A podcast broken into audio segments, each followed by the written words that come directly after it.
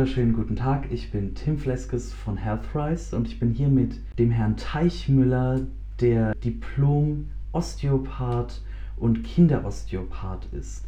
Hallo. Hallo. Als erstes würden wir denn gerne mal von Ihnen wissen, was genau ist denn Osteopathie? Osteopathie ist eine im Grunde genommen Kombination aus äh, Kunst, Philosophie und Wissenschaft. Im medizinischen Bereich letztendlich ist Osteopathie ein sehr weit gefasstes ähm, Gebiet, wo es darum geht, mit den Händen zu arbeiten. Man nimmt also Kontakt mit den Patienten über die Hände auf und es findet Dialog statt. Und zwar äh, ein Gewebe- und Flüssigkeitsdialog. Das heißt, der äh, Mensch in seiner Gesamtheit ist ja viel, viel mehr als nur rein der gewebliche Körper. Äh, es geht eben auch in äh, bioenergetische Felder hinein. Alles das gehört mit dazu, das zu erkennen, äh, damit zu arbeiten und im Rahmen des Dialoges eben für ähm, Balance, für Lösungen zu sorgen, damit es dem Menschen wieder gut geht. Wunderbar. Und wo liegt jetzt genau für, für so einen Laien wie mich erklärt der Unterschied zwischen Osteopathie und anderen manuellen Therapien wie Chiropraktik? Mhm. Also die Osteopathie ist, wie gesagt, eben, das ist ja der Ansatz mit der manuellen Therapie oder Chiropraxis, was du jetzt ja angesprochen hast. Ähm, hier arbeiten wir eben auf der Suche oder sind auf der Suche nach der Ursache von Beschwerden gebe ein Beispiel, du hast einen Rückenschmerz und ähm, würdest jetzt vielleicht gar nicht darauf kommen, dass die Ursache dafür im Bereich des Bauchraums sitzt. Das heißt, meine Aufgabe ist es, von der globalen Annäherung mit äh, dem System lokal auf den Punkt zu kommen, wo liegt denn im Grunde genommen das Problem. Das heißt, wo gibt es zum Beispiel ein Spannungsphänomen, ein Ungleichgewicht im System, was dafür sorgt, dass letztendlich dann ähm, zwar im Bauch die Ursache liegt, aber ähm, diese abgeleitet wird, zum Beispiel in Richtung zum Rücken. Ja, das heißt, der Rückenschmerz ist nur das Symptom, die Ursache liegt ganz woanders. Und so ist es im Körper äh, in ganz vieler Hinsicht. Und das ist sehr, sehr spannend, weil man nämlich dann eine Reise macht durch den gesamten Organismus, durch das gesamte System und wie eben schon gesagt, ähm, beschränkt sich das auch nicht nur auf den äh, geweblichen Körper, sondern da spielen andere Aspekte, da kommen wir vielleicht später nochmal drauf zu, äh, auch eine wichtige Rolle. Ja, und das Ziel ist es letztendlich, für Ausgewogenheit im System zu sorgen. Ich bringe gern das Beispiel. Stell dir vor, du fährst Fahrrad. Fährst du Fahrrad? Ja. Ja, und dann fährst du auch manchmal bergauf. Klar. Und das ist anstrengend. Natürlich. Da käme keiner auf die Idee, noch die Handbremse zusätzlich anzuziehen unnötig, muss nicht sein. Und wenn man das dauerhaft macht, bringt es ja auch noch Substanzverlust. Ja? Fahren sich die Bremsbelege ab. So. Und so versuche ich das gerne zu erklären mit, mit Sinnbildern, weil ähm, dann wird auch so ein bisschen deutlicher, aha, okay, ähm, wie kann ich mir das denn vorstellen in meinem Körper? Und es ist im Grunde wirklich so, dass wenn äh, ein Problem entsteht, versucht der Körper das immer bestmöglich zu organisieren, um damit zurechtzukommen. Aber manchmal kommen eben noch ein paar andere Dinge obendrauf. Und manchmal sind das so Kleinigkeiten, die das fast zum Überlaufen bringen. Auf einmal steht man morgens auf und der Rücken tut weh. So. Und das hat aber eine Vorgeschichte. Ja, und, ähm, das ist genau das Interessante, nämlich dieses ähm, Puzzle zu ähm, lösen und ähm, dort, wo sozusagen die Handbremse angezogen ist, die zu lösen, weil dann gehen diese anderen Aspekte, die verlieren sich dann. Und der Körper kommt wieder in seine Balance zurück und die Dinge gehen wieder leicht. Das heißt, Ihre Motivation, in äh, dieses bestimmte Feld zu gehen, war die Strategien, diese komplexen Strategien, Schmerz ausfindig zu machen, zu erkunden? Mhm. Also Schmerz im Grunde genommen ist ja nur ein Symptom. Ja. ja und äh, es gibt ja eben die westlich geprägte Medizin, die für sich gesehen sehr wichtig ist und ihren Stellenwert hat, das ist völlig klar. Aber ähm, wir arbeiten im Rahmen der osteopathischen Arbeit eben naturheilkundlich, aber so orientiert, dass wir mit den Prinzipien der Natur arbeiten und äh, mit den Prinzipien der Gesunderhaltung. Und das heißt, der Schmerz ist letztendlich äh, nur ein Symptom, wie Bewegungseinschränkung auch ein Symptom ist oder eine Muskelschwäche oder wie auch immer. Und das Ziel ist letztendlich immer wieder dafür zu sorgen, ähm, in die Balance auch hier zurückzukommen. Und ähm, es ist letztendlich immer das Ziel, ähm, zu schauen, warum reagiert der Körper so, um darauf einzugehen. Ich finde, Balance ist hier äh, ein sehr gutes Stichwort, denn Schmerz kann auch einfach Unruhe bringen. Finden Sie, dass Osteopathie auch bei seelischen Leiden hilft? Mhm. Also ähm, definitiv, das ähm, sehe ich eigentlich auch täglich in meiner Arbeit. Ich muss sagen, ich hatte eben vergessen noch auszuführen, weil das war die Frage ja auch noch so ein bisschen mit, ähm, wie ich zu diesem ganzheitlichen Gedanken äh, kam oder eben zu der Frage, wie kann ich dem Menschen, der mich jetzt konsultiert, einfach besser helfen. Ich komme ja aus dem Bereich der Physiotherapie ursprünglich und habe dann gesehen, jetzt habe ich schon so viel Schultern behandelt. Und eigentlich habe ich da, glaube ich, ein ganz gutes Repertoire. Aber warum wird jetzt diese Schulter einfach nicht besser? Das gibt es doch nicht. Ich habe doch alles gemacht. So.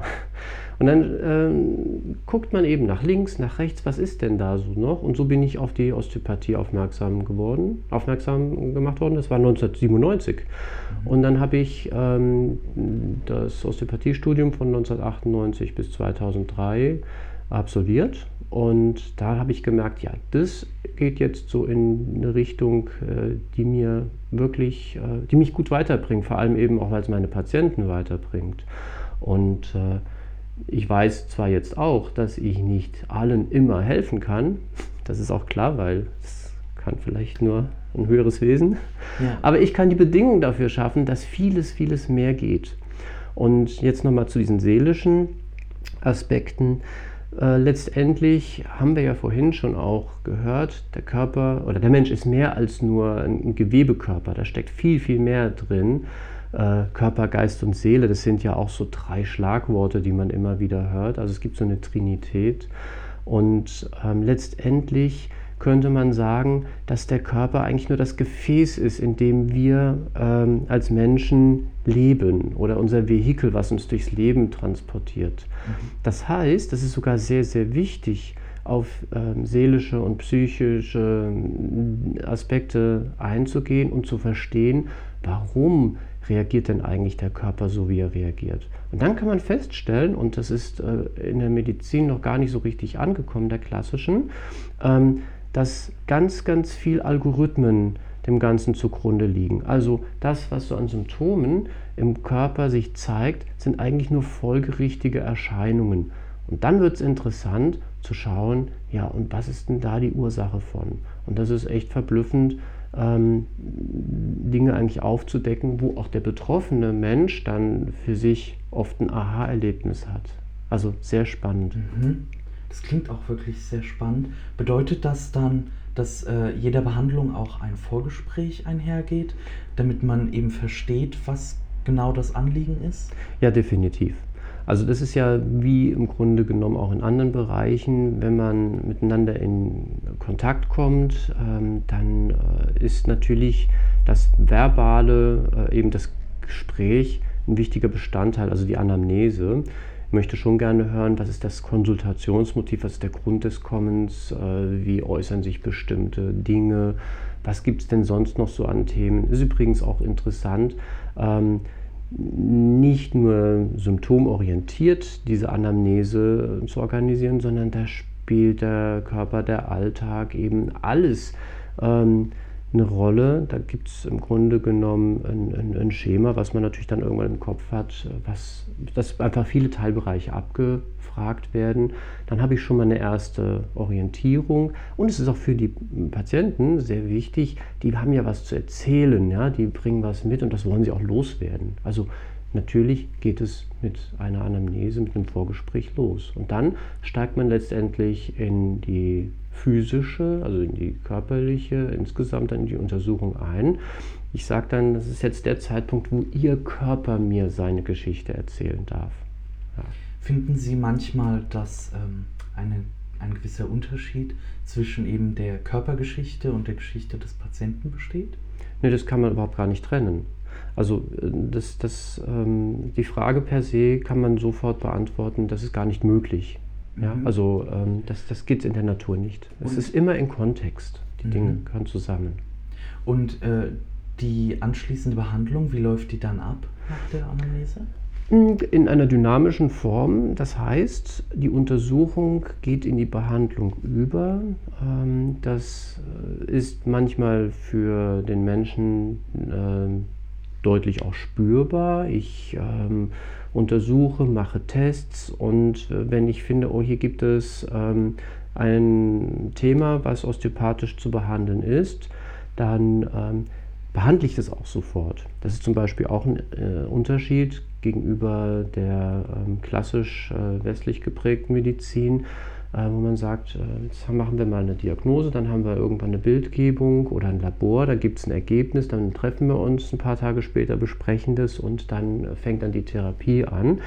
Nein, hier ist es sofort Aktion, Reaktion. Das heißt, ich finde etwas, was osteopathisch zu behandeln ist, also eine osteopathische Dysfunktion oder besser gesagt Läsion nennt man das, und die wird sofort behandelt und dann auch wieder bewertet, wie es dem Menschen geht. Das heißt also ähm, normalerweise, wenn die Bremse sozusagen gelöst ist, ist sie gelöst. Mhm. Und äh, abgesehen von der natürlich sehr aktiven Behandlung, spielt denn auch etwas äh, Inaktives, ein inaktiver Prozess wie die eigenen Selbstheilungskräfte eine Rolle? Mhm. Ähm, nehmen wir die drei Begriffe Selbstheilung, äh, aktiv und inaktiv direkt zusammen. Ähm, wir arbeiten und das äh, tut Medizin, wenn sie gesundheitlich orientiert ist oder mit den Prinzipien der Natur arbeitet, immer. Also da ist die Osteopathie nur eine Facette. Es gibt eben auch viele andere ähm, Verfahren, die mit der gleichen Philosophie arbeiten, aber anders sozusagen vom Werkzeug her oder von der ähm, Herangehensweise anders sind. Aber letztendlich ist das Prinzip dahinter ähnlich oder gleich, muss man sagen.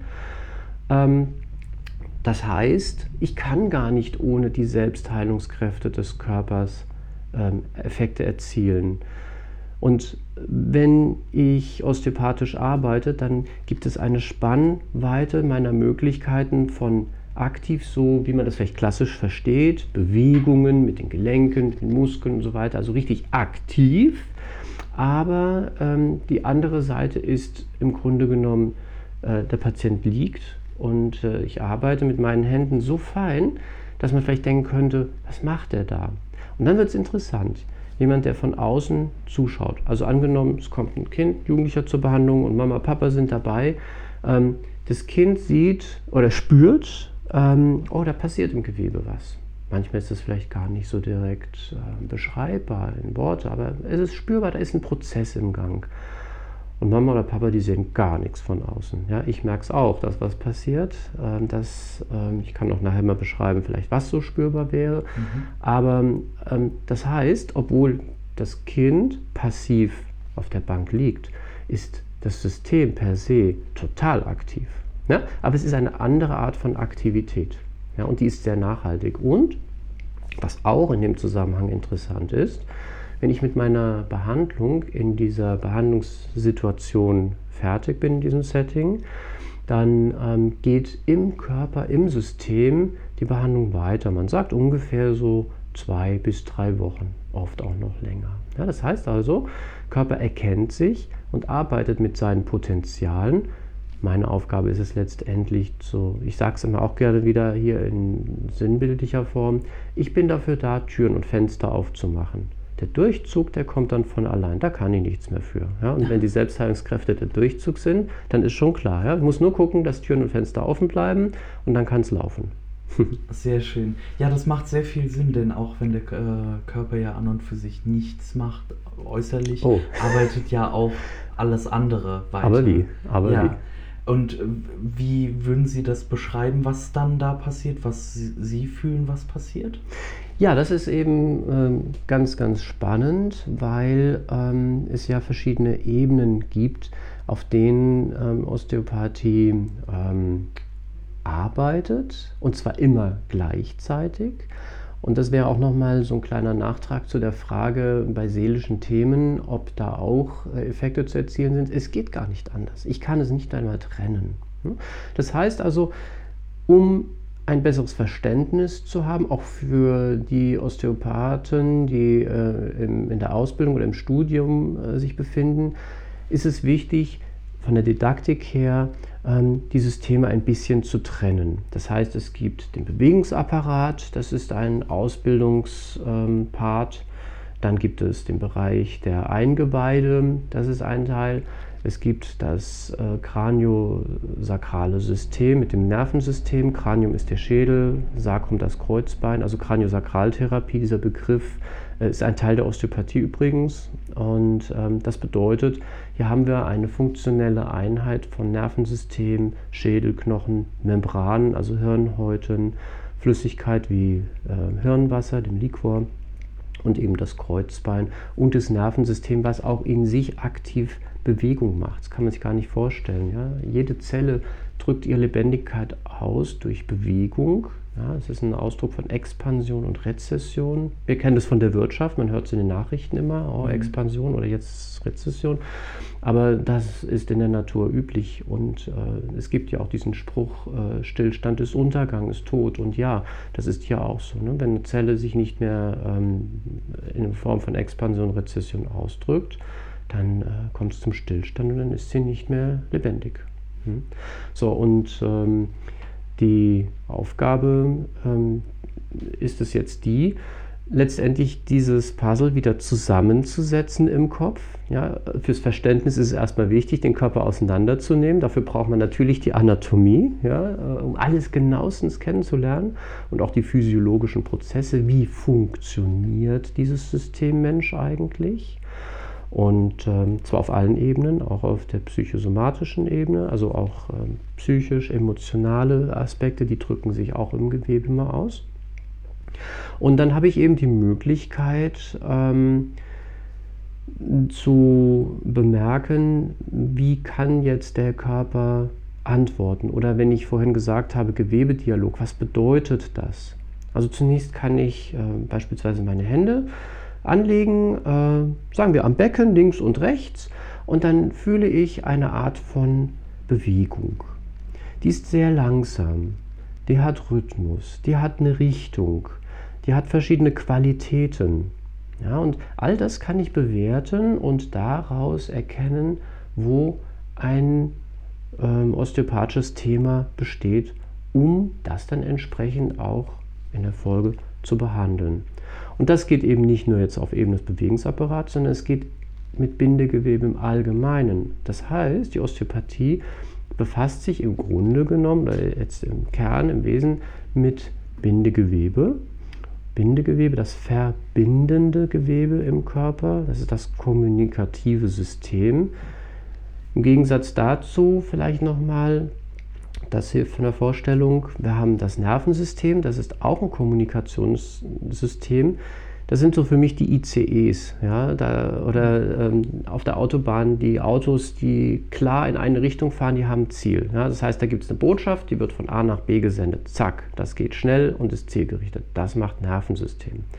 Aber es gibt eben ganz, ganz viel Basiskommunikation das sind die Hormone, das sind Botenstoffe, Enzyme, das sind Stoffwechselprodukte und so weiter. Und dann gibt es eben Verbindung von einer Zelle zur nächsten.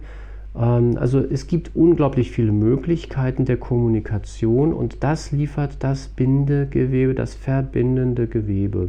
Und das ist in der festesten Form Knochen und in der flüssigsten Form vergleichsweise Hirnwasser, Liquor. Ja, also da gibt es eine ganze Menge. Äh, dazwischen noch, wie zum Beispiel Muskeln, Sehnen, Faszien, ähm, zum Beispiel das äh, Organ Lunge, das besteht aus spezifischen Lungenzellen, aber auch Bindegewebe. Oder die Leber, sogenannte Leber, besteht aus Leberzellen und Bindegewebe. Oder das Nervengewebe besteht aus Nervenzellen und Bindegewebe. Wir hören also immer auch Bindegewebe. Das Bindegewebe ist an allen Dingen beteiligt. Und auf dieser Ebene des Bindegewebes, da, ähm, damit arbeitet die Osteopathie, das, das ist eigentlich das.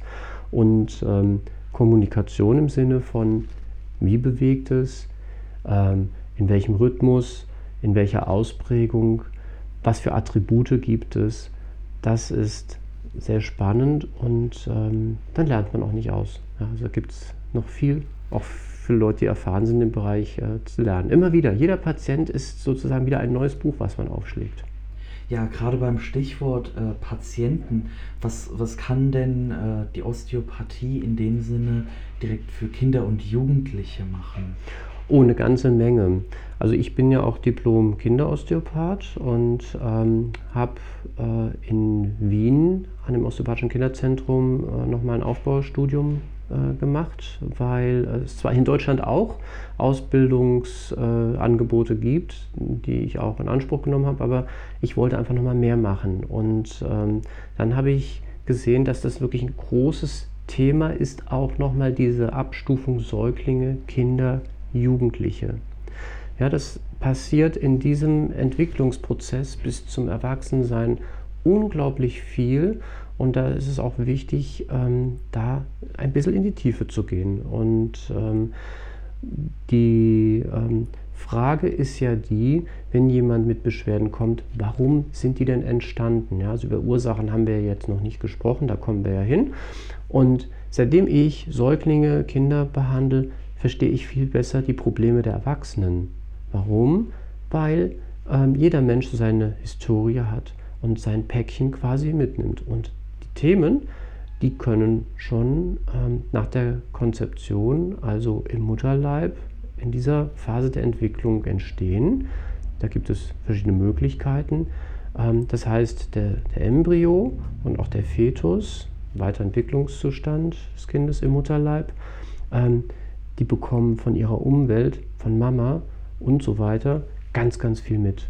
Und äh, man weiß, ähm, dass bestimmte traumatische Ereignisse im Umfeld der Mutter oder in Bezug auf die Mutter direkt auch immer auf das Kind rückkoppelt. Das heißt also, du kommst auf die Welt und hast eigentlich schon in deinem Rucksack des Lebens vielleicht ganz ordentlich Ballast. Und da kann die Osteopathie schon ansetzen und entsprechend äh, dazu beitragen, dass, sich, äh, dass der Rucksack sich wieder leert. Ja, und wenn wir dann jetzt zum Beispiel an die Geburt denken, die das ist ein natürlicher Prozess. Ja? Wir machen uns oft auch einen viel zu großen Kopf. Oh, die Geburt. Äh, die Geburt ist sehr wichtig, um in einen neuen Lebensabschnitt einzutauchen. Das ist gewissermaßen wie äh, Sterben, um neugeboren zu werden. Ja? Weil ich gebe ja ein Milieu auf, nämlich den, äh, den die Gebärmutter mit, äh, mit der Fruchtblase, äh, paradiesische Bedingungen und äh, tauche jetzt in, ein, in eine andere Welt ein. Ja? Und äh, auf diesem Weg, diesem Übergang, den man Geburt nennt, ähm, da kann viel passieren. Da passieren viele wichtige Dinge. Also wenn der Geburtskanal durchlaufen wird, ist das absolut wichtig und notwendig und prägend. Ähm, das kann aber auch schwierig manchmal sein. Übrigens ist eine sehr schnelle Geburt auch nicht immer problemlos fürs Kind. Ja? Also ähm, manchmal ist eine rasende Geburt hochdramatisch in den Ergebnissen hinterher. Äh, eine sehr lange Geburt, Geburtsstillstand, das können wir uns schon eher vorstellen, dass das ähm, auch Effekte macht. Naja, und wenn es eben Komplikationen gibt, die ja immer wieder auch vorkommen können, die dann zum Beispiel in Kaiserschnitt, einen Notkaiserschnitt münden oder es braucht eine Zange oder Glocke zur Unterstützung, dann sind das natürlich Dinge, die sind wichtig, damit das Kind ähm, geboren werden kann. Aber äh, es ist auch äh, also es ist dramatisch und auch traumatisch oft. Ja. Interessant in dem Zusammenhang, manchmal hört man eine unglaubliche Geschichte und denkt sich, boah, hier ist bestimmt ganz viel los. Und dann ist man erstaunt, wie gut eigentlich das System funktioniert und kompensiert hat. Und manchmal gibt es den umgekehrten Aspekt auch, dass eigentlich gar nicht so viel aus dem Gespräch rauskommt. Alle Dinge liefen recht gut scheinbar. Und es gibt doch eine große Geschichte, die das Kind das Gewebe erzählt. Ja? Also man kann es nicht immer alles gleichsetzen. Es ist die Individualität und das macht es auch spannend. Äh, Im Prinzip heißt das dann, dass selbst wenn die Geschichte des Patienten gar nicht so dramatisch verlaufen ist, dass der Patient trotzdem mehrere Sitzungen benötigt Mhm. Oder wird generell eher nur, empfehlen Sie nur eine Sitzung? Mhm. Also ob die Geschichte äh, traumatisch, dramatisch war oder ist, ähm, das kann ich sowieso, ich jetzt äh, in dem ersten Kontakt gar nicht einschätzen. Ja? Ich mhm. meine, ich sehe das, was ich zu behandeln habe. Und es wird einen Grund dafür geben, warum es so ist. Ja? Die Natur hat es so organisiert. Und ich kann letztendlich immer nur helfen, die Bedingungen zu schaffen, dass wieder ähm, der bestmögliche Zustand erreicht wird. Balance, Ausgeglichenheit mit dem Ziel, äh, ja, wenn ich ausgeglichen bin, dann geht es mir gut. Ja, das kennen wir auch im übertragenen Sinne. Ja. So, und äh, insofern zeigt es sich im Grunde genommen beim äh, Behandlungskontakt, ähm, in welcher Situation befindet sich das System, wie ist der Status. Wenn ich jetzt jemanden zum zweiten Mal oder öfter sehe, dann kann ich das schon einschätzen und sagen, ah, okay, in der Zwischenzeit ist das und das passiert. Prima, Körper hat toll gearbeitet, das System hat toll gearbeitet. Ähm, ich könnte mir vorstellen, wir brauchen vielleicht noch eine Behandlung oder es ist richtig viel los, es sind viele Baustellen im System und dann kann man sich vorstellen, braucht es halt auch ein bisschen länger. Ja? Aber oft ist es so, dass eine Behandlung ausreicht. Mhm. Und was sind denn so die Auffälligkeiten, auf die Eltern achten sollten bei ihren Kindern, mhm. ähm, bei dem sie im Prinzip einen Osteopathen aufsuchen sollten? Mhm. Genau, also da können wir ja dann jetzt wieder ähm, nochmal ein bisschen unterteilen, wie es bei Säuglingen, Kindern und Jugendlichen sich darstellt. Also wenn jetzt ein Neugeborenes ähm, einen schwierigen Weg hatte und das Köpfchen ist zum Beispiel verformt, es ist viel Schreien äh, da, es gibt Trinkprobleme an der Brust, äh, es gibt ähm, Körperspannungen, das der Säugling sich überstreckt oder es gibt Asymmetrien, das Köpfchen wird nur in eine Seite gelegt oder dergleichen oder eben Verformung vom Köpfchen hatte ich vorhin schon gesagt, ja zum Beispiel nach einer Zangengeburt oder sowas. Ähm, das sind definitiv ähm, Möglichkeiten, wo äh, ein Osteopath aufgesucht werden sollte, denn da kann man wirklich sehr hilfreich, schnell und eben auch effektiv unterstützen. Und äh, dann gibt es vielleicht äh, von der Körpersituation, äh, kommt man gar nicht drauf, aber ähm, Kinder nach einem Kaiserschnitt sollten eigentlich per se dem Osteopathen vorgestellt werden. Warum? Weil diese Erfahrung der Entwicklung durch den Geburtskanal, äh, die nicht ähm, besteht. Und äh, im Grunde genommen ähm, möchte da ein Programm abgerufen, abgefragt werden, äh, was gespeichert ist. Und äh, man kann feststellen, dass Kaiserschnittkinder, ähm, wenn sie osteopathisch behandelt worden sind, deutlich bessere Entwicklungsschritte ähm, machen. Und äh, es gibt noch andere Aspekte, die sind jetzt vielleicht auch wieder dann direkt nachvollziehbarer ähm, für die Zuhörer. Wenn äh, das Kind durch den Geburtskanal der Mutter geht, dann wird im Geburtskanal werden die Bakterien aufgenommen, die dort sind. Und das ist sozusagen auch eine im positiven Sinne Infektion des Darmes, in dem Sinne, dass der Darm bis zu diesem Augenblick steril ist. Da gibt es keine Bakterien. Ja? Und wir brauchen aber eine Bakterienansiedlung im Darm. Das ist ein, daraus entwickelt sich ein quasi Organ für sich, das Mikrobiom. Und ähm, das heißt, diese Erfahrung macht ein ähm, Kind, was per Kaiserschnitt auf die Welt kommt, nicht. Das bekommt diese Bakterien nicht. Ja, wenn in der Klinik entbunden wird, dann sind viele Bakterien auch da. Aber die mütterlichen Bakterien, gerade auch wenn das Scheidenmilieu in Ordnung ist, das ist das Beste, was passieren kann. Vielleicht an der Stelle auch der Hinweis für werdende Mamas, ähm, dass man ähm, das vielleicht vom Heilpraktiker überprüfen lässt, dass das Scheidenmilieu gut passt. Kleiner Tipp so am Rande.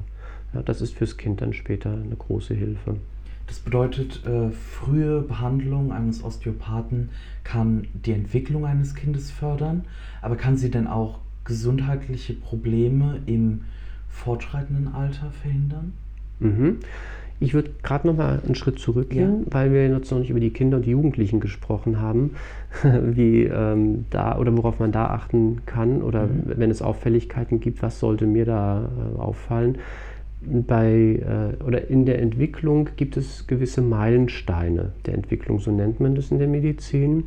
Ähm, zum Beispiel ist das Laufen lernen äh, ein Meilenstein oder wenn die kognitive Entwicklung, ähm, drittes, viertes Lebensjahr, äh, Kindergartenalter, ähm, das ist ein Meilenstein. Oder wenn Kinder in die äh, Schule kommen, in, diesem, in dieser Phase passiert äh, nochmal recht viel.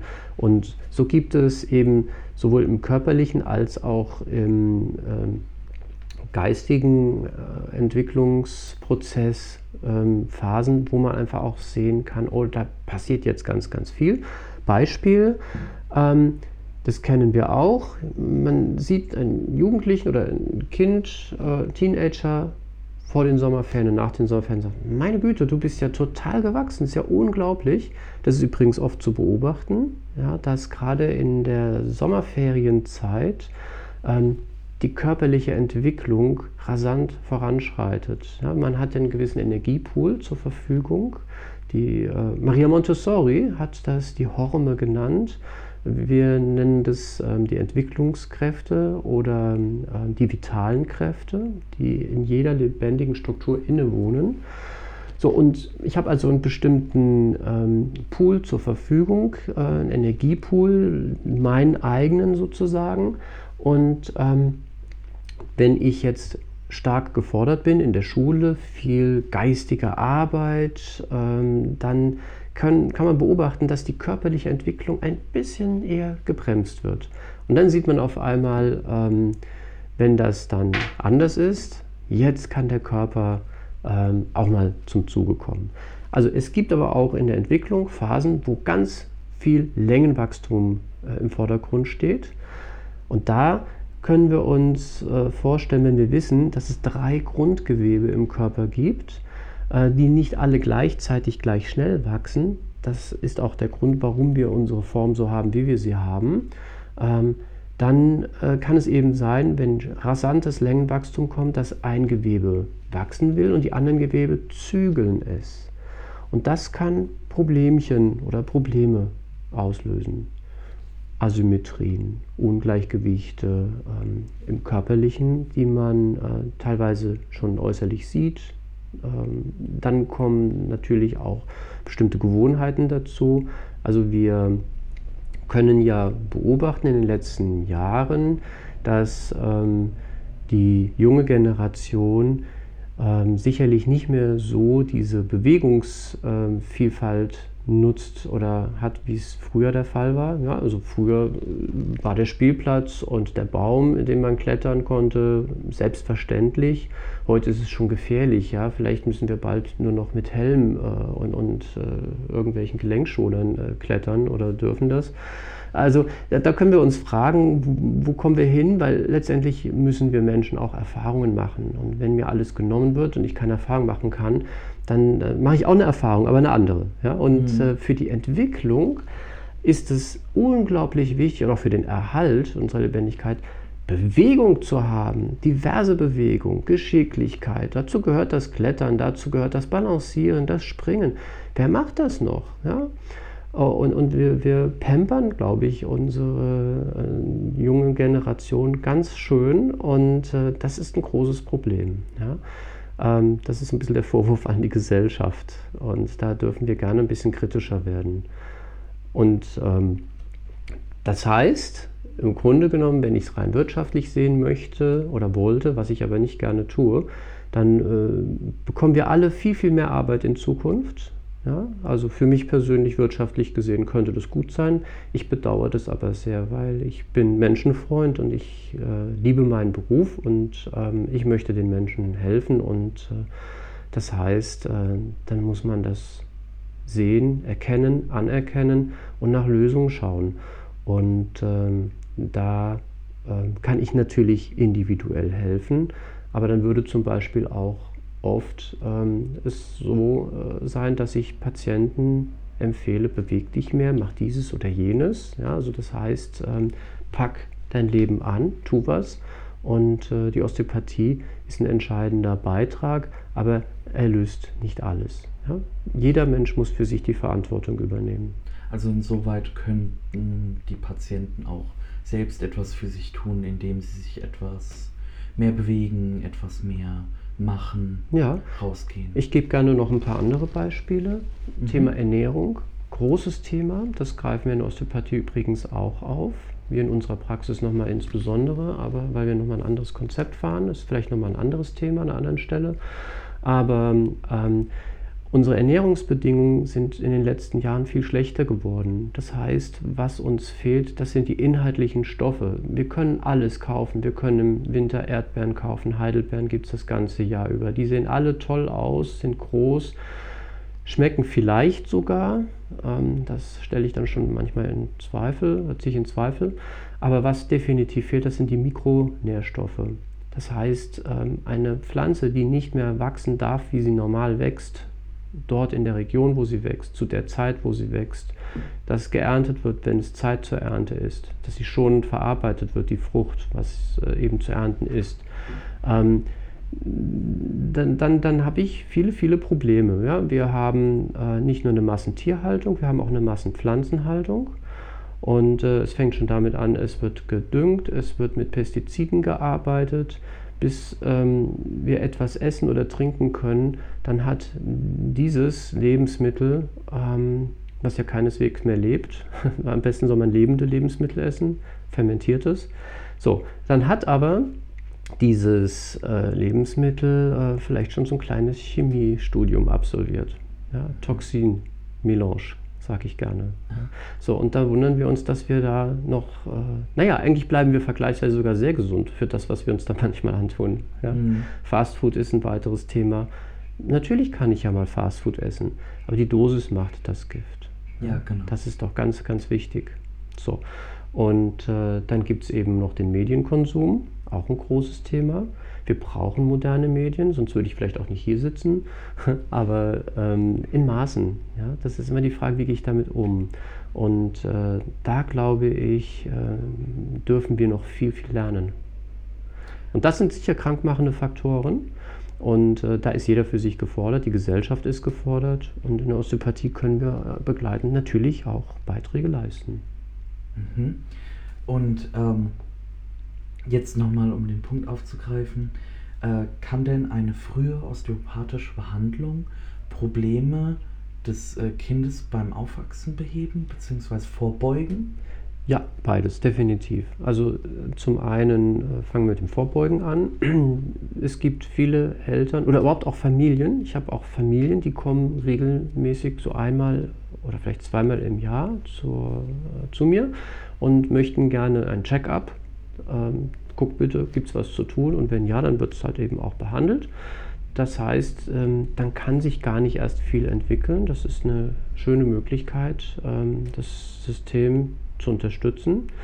Und äh, ja, wenn eben Probleme bestehen und äh, man behandelt sie und der Mensch übernimmt auch für sich die Verantwortung, aber das tun Menschen, die zu mir kommen, in der Regel schon. Ich sehe äh, in der Regel ja Leute, die an ihrer Gesundheit oder an dem Zustand ihrer Gesundheit interessiert sind. Die kommen. Ne?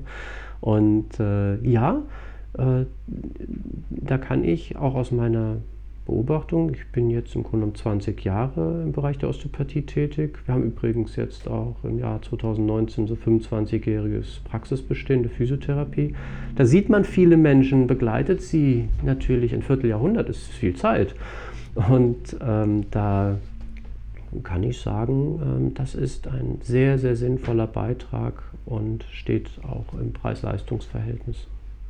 Ähm, wenn wir jetzt mal von den Kindern etwas weggehen und mehr zu den Jugendlichen hin, Mhm. was würden Sie denn sagen, ist so, ähm, womit die Jugendlichen am meisten zu kämpfen haben mit dem modernen Lebensstil? Naja, das haben wir ja eben schon gehört. Ja, das, Genau, der Medienkonsum. Äh, genau, das ist äh, der Bewegungsaspekt, das ist der Mhm. Ernährungsaspekt.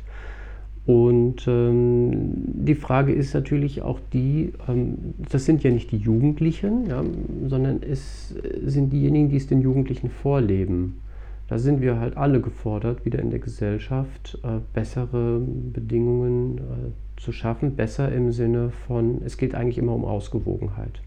Ausgewogenheit, Diversität ist ein ganz, ganz wichtiger Ansatz, um Probleme zu lösen, denn dann kann ein System, ich sage oft System, ich meine damit eben das System Mensch zum Beispiel, in dem Fall hier, ähm, auch lernen und davon profitieren und sich anpassen. Aber je einseitiger wir werden in unserem Denken und Handeln, umso mehr sind wir natürlich auch angreifbar, mhm. verletzbar.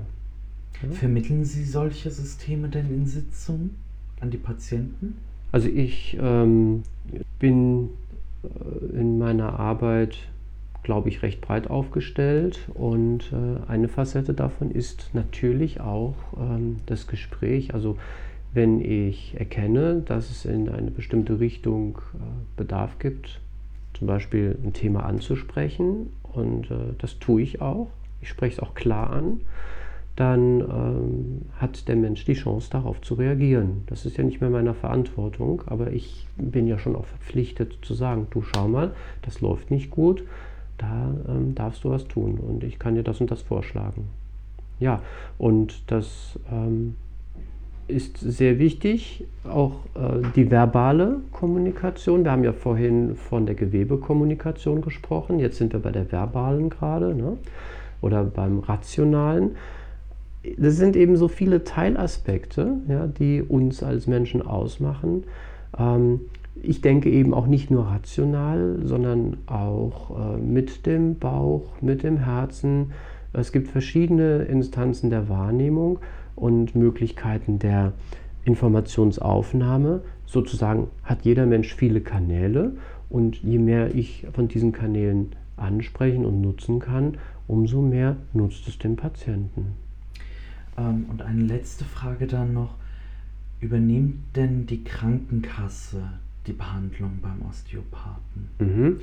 Also zunächst müssen wir unterscheiden. Es gibt ja in Deutschland ein recht komplexes äh, Versicherungssystem. Es gibt private Krankenversicherungen und gesetzliche. Bei den privaten Krankenversicherungen ist es so, dass es je nach Tarif bezuschusst oder bezahlt wird oder gar nicht bezuschusst oder bezahlt wird. Das müsste jeder für sich prüfen, wie es im äh, Vertrag steht. Hm, bei den gesetzlichen Krankenversicherungen ist es so, dass vor einigen Jahren eine äh, Krankenkasse ähm, damit angefangen hat, Osteopathie zu bezuschussen. Da hat man damals sechsmal im Jahr 60 Euro äh, einen Zuschuss bekommen. Das war ganz großartig. Das hat ein bisschen einen Boom ausgelöst. Einerseits in Bezug auf die Osteopathie, andererseits auch für diese Krankenversicherung. Und äh, das sollte eigentlich mehr so ein Werbe so eine Werbeaktion sein. Man hat gesehen, das geht so nicht und hat es reduziert. Also leider ist es jetzt äh, noch gegeben, aber mh, aktuell werden dreimal im Jahr 30 oder 40 Euro äh, bezuschusst für osteopathische Behandlung. Es gibt aber auch bei der gesetzlichen Krankenversicherung, es gibt ja viele und äh, Krankenversicherungen sollen sich auch durch ihre Leistungsmerkmale ein wenig unterscheiden es gibt tatsächlich immer noch Krankenversicherungen, die dieses Konzept beibehalten, dass sie sagen, wenn jemand osteopathisch behandelt werden möchte oder es braucht, dann bezuschussen wir das mit sechsmal im Kalender mit 60 Euro. Das ist schon großartig. Aber selbst wenn kein, jemand keinen Kostenträger im Hintergrund hat, mache ich es jetzt zum Beispiel so, dass ich sage, wenn du Selbstzahler bist, dann bekommst du von mir eine Ermäßigung, weil ich es gut finde, wenn du was für deine Gesundheit tust und dann ähm, kriegst du von mir einen Bonus dafür. Und wo sind Sie denn zu finden? Wir sind mit unserem Praxiskonzept in Bad Homburg zu finden, in der Thomasstraße 10 bis 12, das ist direkt im Zentrum. Und äh, vielleicht noch interessant, wir ähm, nennen uns Allianz für Ihre Gesundheit, also für Ihre Gesundheit. Und äh, unter diesem Dach finden wir eben die osteopathische Praxis. Ich habe auch einige Kolleginnen und Kollegen. Äh, wir haben verschiedene andere Heilpraktiker mit anderen Disziplinen in unseren Praxisräumen und äh, eine Physiotherapiepraxis. Das ist die Praxis, die jetzt eben 25 Jahre schon besteht. Und wir gehen auch in Richtung Labordiagnostik, weil wir sehen, wie wichtig es ist, ähm, auch vom Gewebestatus her ähm, Dinge zu tun, um, äh, ja, wir hatten vorhin schon drüber gesprochen, das Gewebe ähm, zu säubern und äh, wieder in die Balance hineinzuführen. Also unser Praxisprogramm oder Konzept ist relativ umfassend. Mhm. Na, das ist doch super. Dann vielen Dank, dass Sie hergekommen sind und vielen Dank für die Beantwortung unserer zahlreichen Fragen. Haben Sie zum Abschluss noch etwas zu sagen? Ja, ich hoffe, dass es hilfreich ist, dass äh, wir alle hoffentlich ein bisschen bewusster mit unseren Ressourcen umgehen. Wir haben tolle Potenziale, äh, jeder Mensch, und äh, es macht Sinn, darüber nachzudenken, äh, wie jeder Mensch für sich ähm, seine Potenziale besser nutzen kann. Ein schönes Schlusswort. Vielen Dank.